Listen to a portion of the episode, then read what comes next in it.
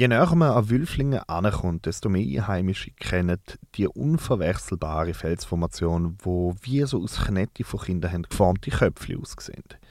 Und auch wenn er aus dem letzten Winkel von See oder Obere oder Tös kommt, jetzt wisst ihr wahrscheinlich, was ich meine. Und wenn nicht, die Köpfe ist ein Sandsteingebilde auf dem Wolfsberg, gerade oberhalb von Wülflingen. Und der Ort lohnt sich nicht nur für all ausser Inne, weil die Wülflinger inne werden die Steinköpfe oder Knauer, wie man auf Geologendeutsch sagt, eh schon kennen. Ich habe ja selber nie in Wülflingen gewohnt, aber ich bin auch vorletztes Jahr während dem Lockdown mit meiner damaligen Partnerin vom Schützenweih über die Gallispitze zu den Köpfen gelaufen und muss sagen, Mal, das lohnt sich schon. Jetzt kann man aber, sofern man zu den eh schon privilegierten HörerInnen von dem Sender gehört, nicht nur einfach mit Vorfreude auf die Wanderung mit den Kollegen oder den Kolleginnen gehen. Nein, wenn ihr jetzt gut anlasst, erfahren ihr, wie die Steinköpfe entstanden sind und wie ihr das all euren Leuten beim Spazieren noch aufs Ohr drücken die drei Geowissenschaftler Elmar Buchner, Martin Schmieder und Volker Sach haben im International Journal of Earth, einer Fachzeitschrift für Geologen, in einem Artikel erklärt, wie die Köpfe entstanden sein könnten. Der Peter Stalder ist Geograf und Geolog und früher war er Rektor von der Kanti Hottingen. Wir haben ihm mal genauer nachgefragt, was es jetzt mit dem neuen Erklärungsmodell auf sich hat. Die frühere gängige Erklärung, nämlich, dass die Köpfe bei starken Regenfällen von Bech aus dem Hang gefeilt worden sind, hat ihm es einfach tönt. Also ich weiß noch, ich habe mal unsere Geografielehrer in der Schule gefragt und der hat dann gesagt, ja, das hat wahrscheinlich zu tun mit irgendwelchen äh, Bach oder Flüsse, die da durchgeflossen sind. Die Formen, die sind sehr interessant und ich glaube, dass man das mit äh, nur alleine mit äh, Wassererosion kann begründen, dass solche Knauer entstanden sind. Das glaube ich selber eigentlich auch nicht. Schuld sei kein Bech gewesen, sondern Stein, beziehungsweise ein Stein, und zwar ein ziemlich grosser. Im Zusammenhang mit dem Meteoriteneinschlag in Nördlingen und der hat stattgefunden vor etwa 14,8 Millionen Jahren. Und also der Meteoriten hat man berechnet, der muss etwa einen Durchmesser von 1500 Meter und der ist eingeschlagen mit einer Geschwindigkeit von etwa 35.000 Kilometer pro Sekunde. Also mit einer sehr hohen Geschwindigkeit und hat sicher in ganz Europa Erdbeben ausgelöst, wo eine sehr hohe äh, Magnitude hatten. Das heißt, die Erdbebenintensität, die ist mindestens so groß gewesen, wie die größten Erdbeben, die man bis jetzt gemessen hat. Damals ist es in der Schweiz und in Europa mit einem Schlag erheblich viel unangenehmer geworden. Und der Meteorit hat auch 200 Kilometer von seinem Einschlagsort entfernt zu der Bildung von Gesteinsformationen geführt.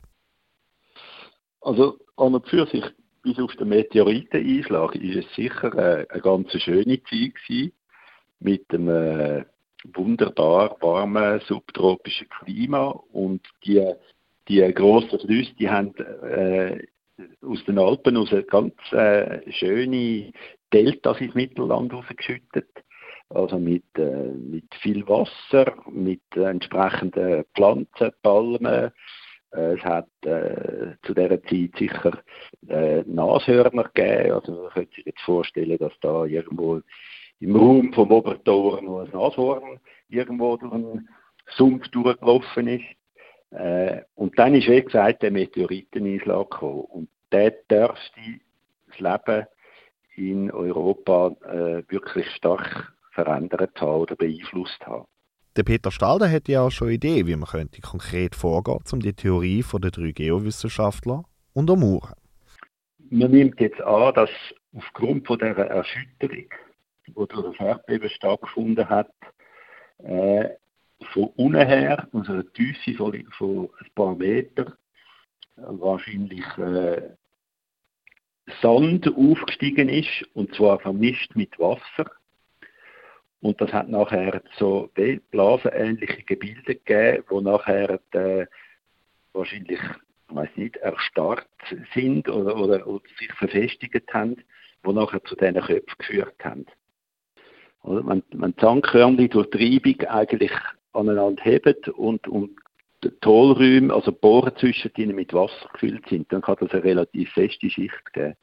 Und durch die Erschütterung kann sich aber die Struktur nachher lösen und das tut sich verflüssigen. Also das hat man auch schon bei anderen Orten, bei Erdbeben festgestellt. Und in dem Fall jetzt bei den Köpfen äh, sind offenbar äh, die, die, das Sand- und Wassergemisch ist zum Teil aufgestiegen und in diesen Köpfen, also die Köpfe haben sich nachher verfestigt und, und sind nachher so in der, im restlichen Sand in der stecken geblieben. Also dass das fast so eine Art wie ein, ein, ja, ein Sandvulkan eigentlich ist. Also so, so in Anführungs- und Schlusszeichen. Was interessant wäre, wenn wir jetzt daran weiterarbeiten und das hat man ja wahrscheinlich vor, äh, wäre es wahrscheinlich interessant, wenn man so einen Kopf mal auffräsen oder aufsagen und einmal das Innere von dem Gebilde anschauen, ob es dort innen eben solche Strukturen hat, wo man sieht, wie der Sand aufsteigt. Die Forschungen sind mit diesen neuen Erkenntnissen noch nicht abgeschlossen. Im Gegenteil, durch den neuen Ansatz in Sachen Köpfe kommen eine Reihe von neuen Fragen auf die Forscher zu. Peter Staller sein Erklärungsmodell zu einer von diesen Fragen. Das Wasser ist nicht der Grund für die Köpfe auf dem Wolfensberg sondern es ist eher so, dass das Wasser der Grund ist, wieso es all andere Köpfe, die es vielleicht mal gegeben hat, nicht mehr gibt. Aber man kann sich natürlich fragen, warum ist jetzt das nur gerade bei uns in den Köpfen noch sichtbar?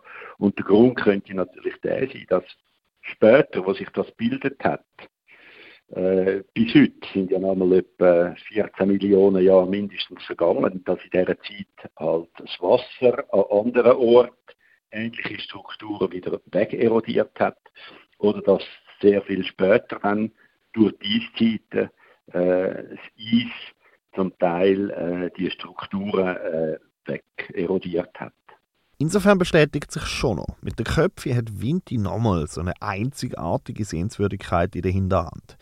Oder besser gesagt, fast einzigartig. Im süddeutschen Biberach hat es Sanddiapire, die auf die gleiche Art und Weise und wegen dem gleichen Meteorit wie unsere Köpfe entstanden sind.